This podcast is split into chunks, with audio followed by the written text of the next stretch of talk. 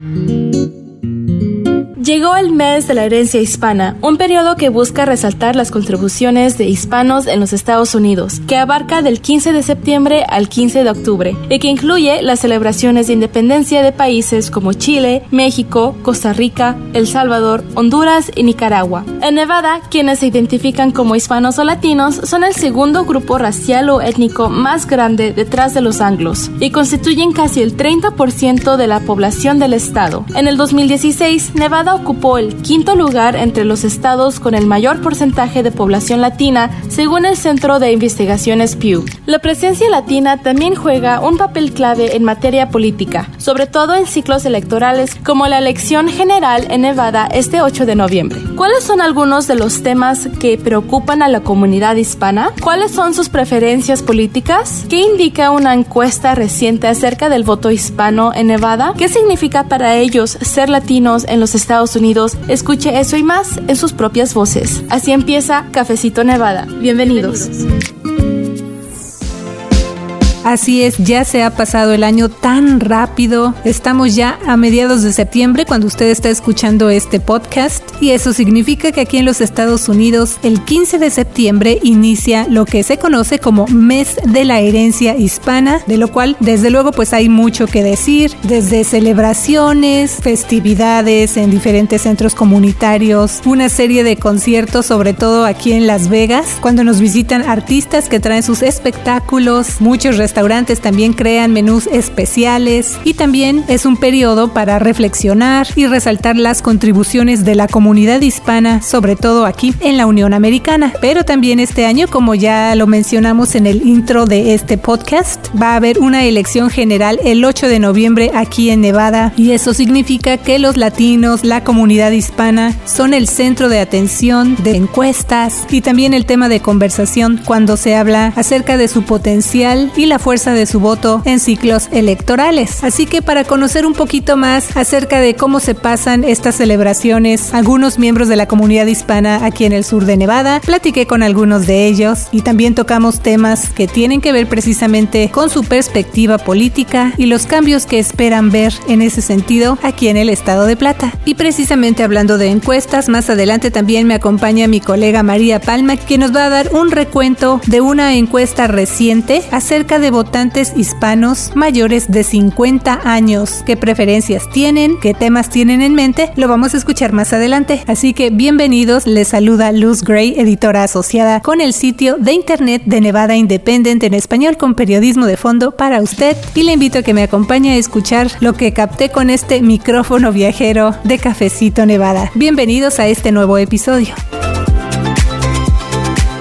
Como ya escuchó usted, ese es el tema que le vamos a presentar hoy. De hecho, me fui a platicar con algunos miembros de nuestra comunidad precisamente en una de las diferentes celebraciones que se están llevando a cabo con motivo del mes de la herencia hispana y también por las fiestas de independencia. Así que yo me fui eh, particularmente a una, eso fue el domingo 28 de agosto, en la conmemoración de la independencia de Centroamérica y México que se llevó a cabo en la Honda Banquet Hall en Las Vegas. Y fíjese usted que bueno, ya desde temprano estaba presente ese ambiente festivo. Eh, olía bien rico porque había platillos tradicionales de los diferentes países que estaban allí representados. Había panes con pollo, tacos dorados, tamales de elote con crema y queso. Había pupusas que se me antojaron. También había chancho con yuca y chuchitos guatemaltecos, entre otros platillos. Así que los asistentes a este evento tuvieron la oportunidad de saborear esta comida típica y celebrar la hispanidad y la unión, como fue lo que algunos de ellos me dijeron. ¿Qué le parece si escuchamos parte de lo que me comentaron algunos miembros de nuestra comunidad en cuanto a qué significan para ellos sus raíces hispanas, cómo celebran las fiestas de independencia aquí en los Estados Unidos, historia también y creación local de la bandera del inmigrante, los temas que más les preocupan en este ciclo electoral, entre otros temas. Y bueno, una de las personas que conversó conmigo fue Reina Belis, ella es originaria de El Salvador, es notaria y trabaja en el llenado de impuestos y me comentó que ha vivido en Las Vegas desde hace ya 18 años. Y bueno, en este audio que vamos a escuchar, ella nos habla acerca del Comité Centroamérica y México, también nos comparte cómo celebra a su país aquí en los Estados Unidos, lo que más extraña de El Salvador, allá de su tierra, y bueno, también qué significa para ella ser latina en este país. Además me compartió un poco de los temas que le preocupan y sus preferencias también en este ciclo electoral en Nevada. Vamos a escuchar.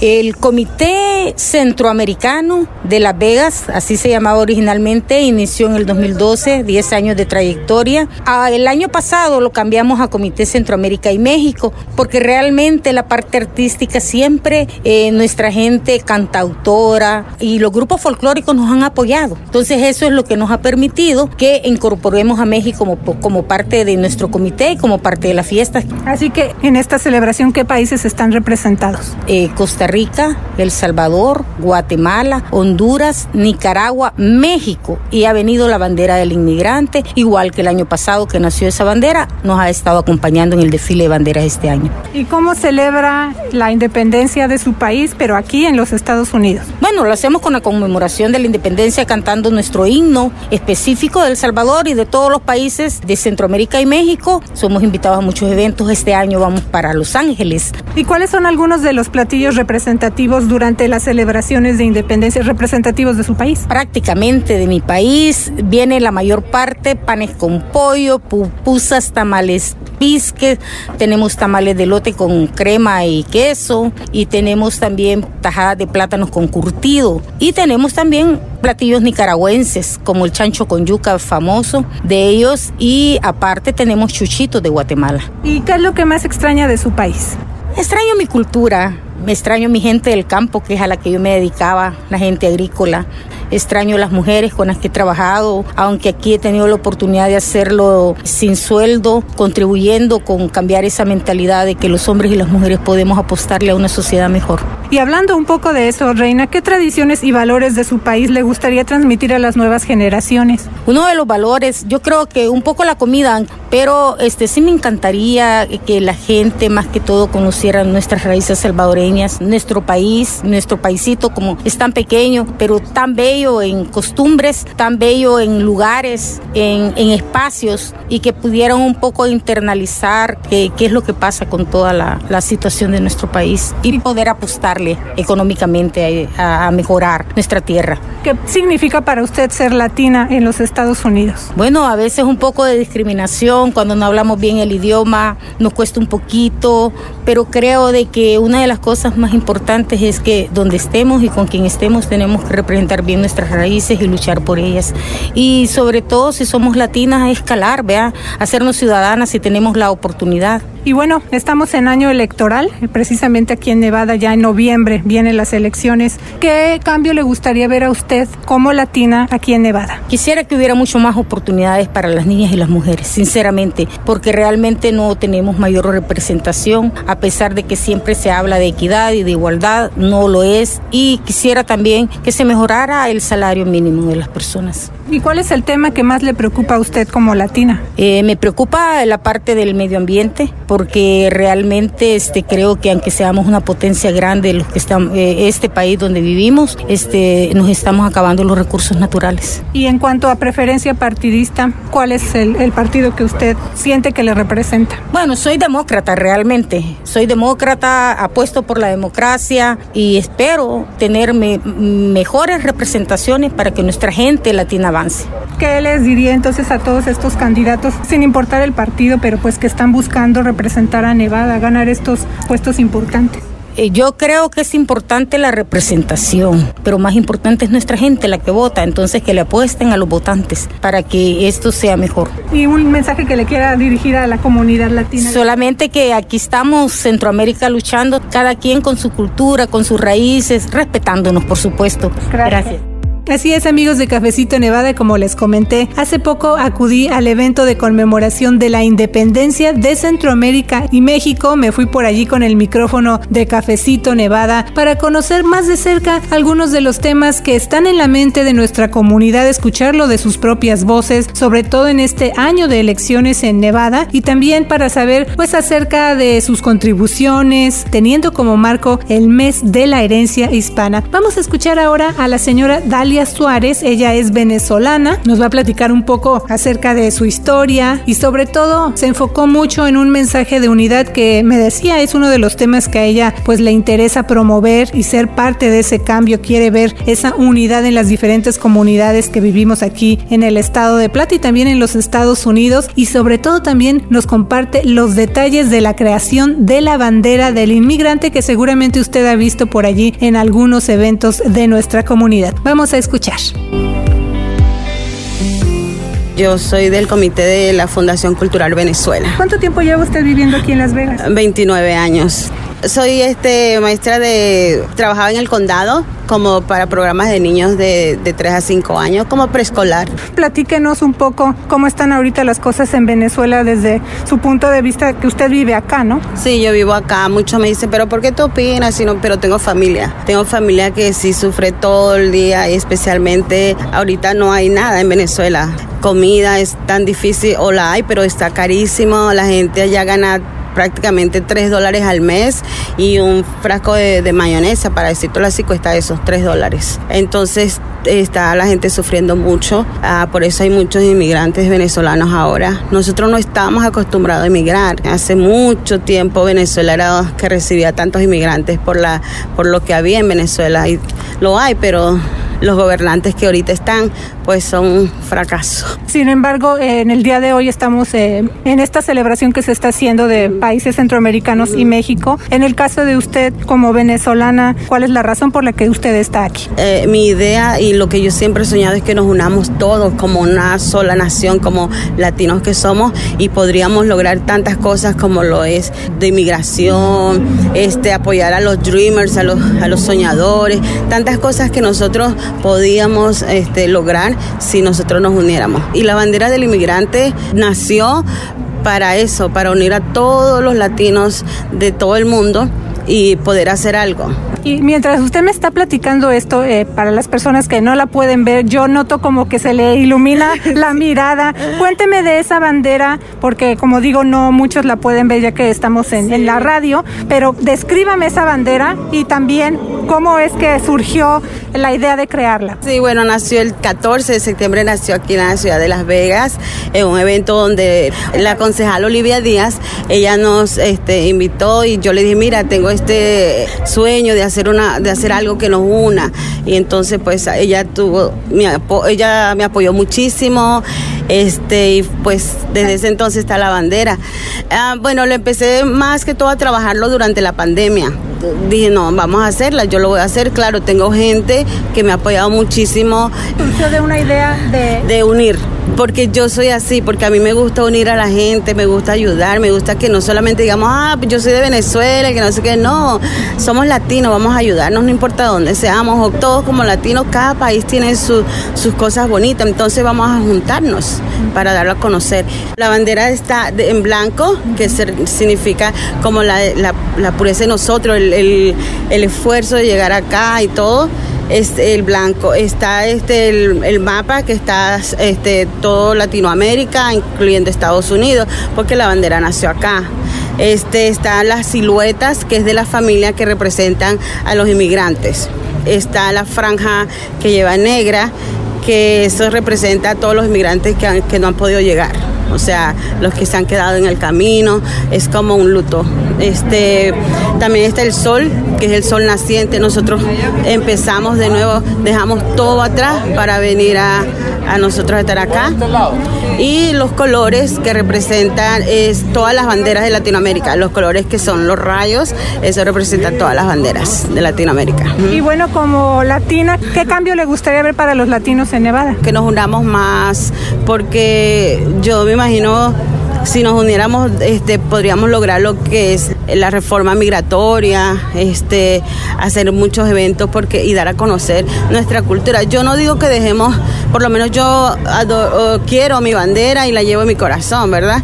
Yo no digo que nadie se olvide de su bandera, pero que sí nos unamos. Y de temas como Latina, ¿cuál es para usted la prioridad? Sobre todo porque estamos en año electoral en Nevada. La prioridad, bueno, fíjate que siempre me ha este, la educación, la educación y la seguridad. ¿Sabes lo que está pasando tanto con esas las armas y todo eso en, las escuelas? So, yo pienso que, que para mí, número uno sería la educación, después la salud, que hay muchas personas que no tienen seguro para ir al doctor y son carísimas, todo lo del dentista. So, para mí esas cosas son como primordial. Y bueno, en este evento reciente de conmemoración de la independencia de Centroamérica y México, que como le platico, fui a visitar, fui a platicar con nuestra comunidad. Esto se llevó a cabo en Las Vegas eh, por allí de fines de agosto. Y bueno, pues le cuento a usted que también me encontré con dos emprendedoras. Me platicaron un poco de su historia, pero también resaltaron cómo celebran ellas aquí en los Estados Unidos las fiestas de independencia de sus países, lo que significa para ellas ser latinas aquí en los Estados Unidos y también los temas que les preocupan. Y una de ellas es la señora Elvia Cisneros, originaria de Oaxaca, ya con 14 años aquí en Las Vegas. Ella es una emprendedora que tiene 69 años de edad. Y bueno, pues ella en esta eh, celebración, en este evento, tenía uno de los puestos más coloridos que yo vi, con artesanías, con bordados, con diferentes historias. Y bueno, muy orgullosa de sus raíces y de poderlas compartir con el resto de nuestra comunidad. Así que vamos a escuchar parte de su historia y qué más nos comentó. ¿Cuánto tiempo tiene con su negocio? Oh, pues en casa ya tenía yo como cuatro años, cinco años. ¿Y qué le hizo pues empezar este negocio? Hay que perseverar, señorita. Hay que perseverar para poder lograr lo que nosotros queremos. Y me estaba contando la historia de cómo empezó su negocio. Usted vende pues artesanías, eh, veo ropa, ¿no? Con bordados. Ropa bordada de los artesanos de Oaxaca de las distintas comunidades de, de las ocho regiones de Oaxaca. Aquí está presente en Las Vegas, Oaxaca. Los productos son de los artesanos oaxaqueños que viven en la sierra, que ellos hacen estos bordados, trabajan con a mano, ellos bordan a mano y también, por ejemplo, tienen muchas artesanías como, por ejemplo, los alebrijes, el barro negro, tenemos este montañas, tenemos puerto, tenemos muchas cosas en Oaxaca. Los invito a que la visiten. ¿Y cómo celebra usted las fiestas de independencia de México, pero aquí en, los Estados Me Unidos? Gustó mucho, la verdad, que, la, la comunidad latina se ha emponerado, se ha unido para celebrar lo que es la independencia de México. La verdad lo celebro con pozole, tamales, todo lo que es tradicional de nuestro país, México. ¿Y qué es lo que más extraña de México? La verdad, extraño su gente, que es muy, muy abierta, muy espontánea. Aquí también he encontrado una comunidad muy bonita y gracias a Dios estamos bien. Ahora le quiero preguntar, pues ya ve que ahorita son elecciones aquí en Nevada, vienen en noviembre. ¿Cuál es el tema que a usted como latina le preocupa más? Bueno, nos preocupa a todos la economía, para empezar, la economía, la seguridad, este, tenemos varios temas, la salud también, mm, hay muchas cosas importantes, nuestros hijos también, la delincuencia, la falta de agua, todo eso nos, nos afecta directamente, pero también tenemos que ser educados en reservar, por ejemplo, el agua, la basura, todo eso que nos hace ser mejores personas. Y bueno, también en este evento de conmemoración de la independencia de Centroamérica en México, hablamos también acerca del mes de la herencia hispana, pero también quise traerles a ustedes lo que algunos miembros de nuestra comunidad tienen en su mente, qué les preocupa, qué piensan de este año electoral aquí en Nevada, qué cambio les gustaría ver y también, por supuesto, que nos platiquen acerca de sus raíces y de cómo celebran ellos estas fechas. Vamos a escuchar lo que me comentó Marvincita Cárcamo, ella es originaria de El Salvador. Me platicó que ha estado aquí en Las Vegas desde el 2011, que llegó a los Estados Unidos en 1995, que es ama de casa y que bueno, una de las cosas que más le aplauden y le piden son esos antojitos salvadoreños que ella vende y que prepara. Así que vamos a escuchar un poco de lo que me comentó. Pues yo la celebro con comida típica, este, con hacemos reuniones con la familia, comida. ¿Cuáles son algunos de los platillos representativos durante las celebraciones de independencia de su país? Pues hay muchos, la pupusa, este, yuca con chicharrón, el pan con pollo, uh, hay tostadas que la tostada se sirve con repollo y salsa. Muchas que ahorita no me acuerdo. ¿Y qué es lo que más extraña de El Salvador? Ay, pues mi familia, las amistades, la comida también. ¿Y qué tradiciones y valores de El Salvador le gustaría transmitir a las nuevas generaciones? Pues que seamos más empáticos con las personas, que, que si nos necesiten que demos una mano ayuda, porque la verdad a veces sí hay muchas necesidades. ¿Qué cambio le gustaría ver en Nevada, usted como latina? Pues aquí en Nevada lo que más a mí me gustaría ver es este que le den seguro a las personas que no tienen papeles, porque en mi caso yo ya lo pasé, pero gracias a Dios y a mi mamá que me pudo inmigrar, o sea, este yo pude tener un tratamiento, pero hay personas que no tienen un tratamiento y es lo que más porque ahorita hay muchas enfermedades. Así que el tema de la salud es el que más le preocupa. Ajá, el de la salud, sí, correcto. Y de preferencia de política, de ¿qué partido cree usted que con el cual se, se siente usted más representada? ¿Qué preferencia de partido tiene usted? Pues demócrata.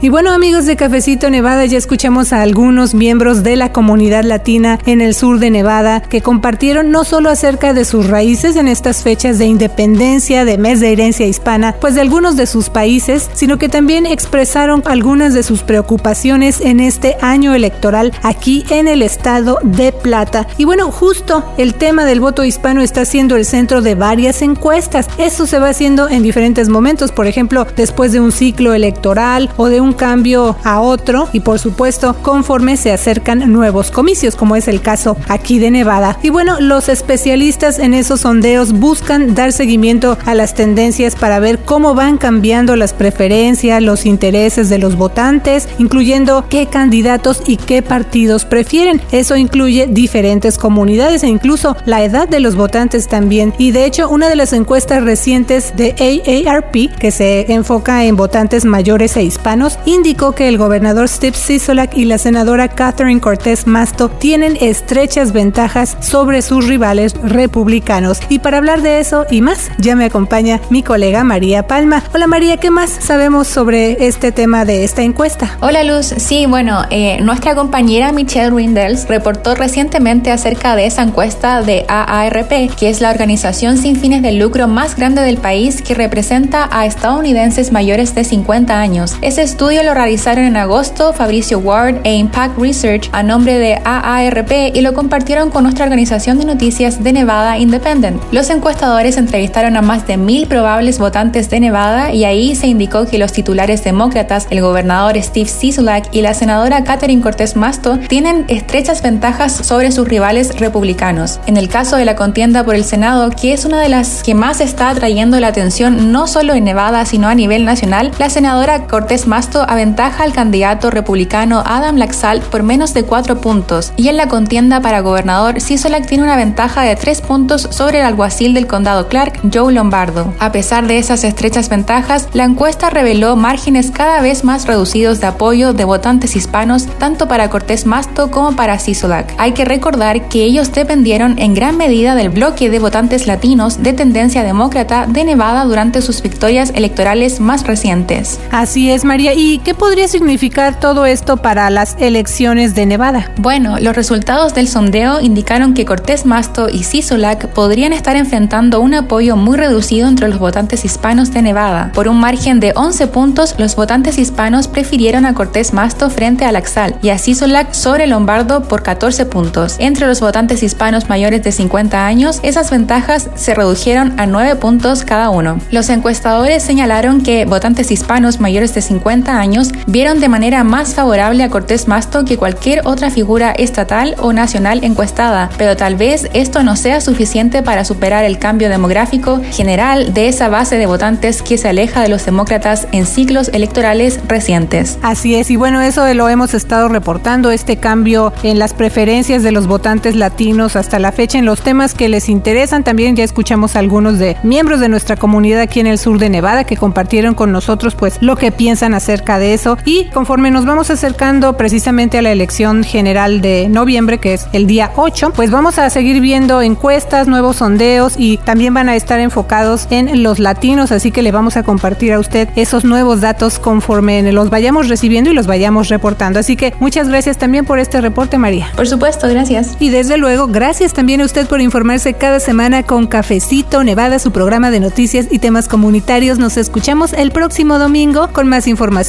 para nuestra comunidad. Así es, le saludo a la asistente editorial María Palma. Y yo soy la editora asociada Luz Gray. Que tenga una semana llena de éxito con The Nevada Independent en español. Nuestro estado, nuestras noticias, nuestra, voz. Para la información más actualizada al momento, las noticias minuto a minuto. Síguenos en redes sociales como de Nevada Independent en español, en Facebook, Envy Indie en español, en Instagram, Envy Indie en español en Twitter, de Nevada Independent en español, nuestro estado, nuestras noticias, nuestra voz.